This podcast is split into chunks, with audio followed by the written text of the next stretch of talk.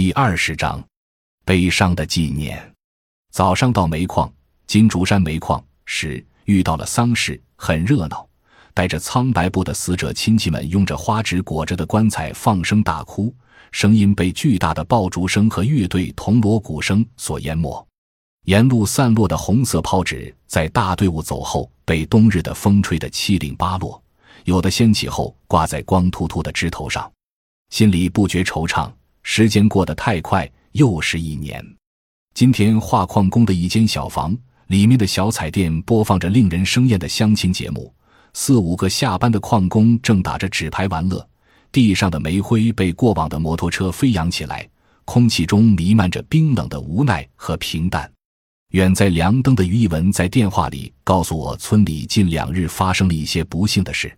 前段时候，龙双赢的父亲去世了，他年纪八十多，已病瘫在床上三年。双赢端尿端屎照顾，自己也错过了找对象的宝贵三年，尽了孝道，错过光阴。现在总算解放了。我本打算年前过去修改一张关于他父母的话，而今只能搁到来年春天凭记忆去修改了。昨天村里一个八十二岁的老头家里着了大火，全村人去扑救，人没事，房子燃的只剩下几根老木头。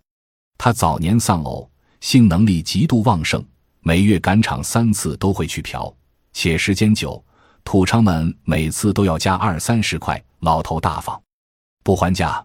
完事后定会来几杯烧酒，然后带几块白豆腐，晕乎乎的翻山回家。几次都在赶场回来的山路上遇到他，讨教有什么秘方。他开条件是一条精品白沙香烟，三斤小角楼白烧酒。传说是草药在起作用，而这草药就只生长在他家的山头，且只有他才认得。到现在我也没付酒烟，他也没给草药。他的风流韵事，村里妇孺皆知。他还有一门专长，就是剪瓦修屋。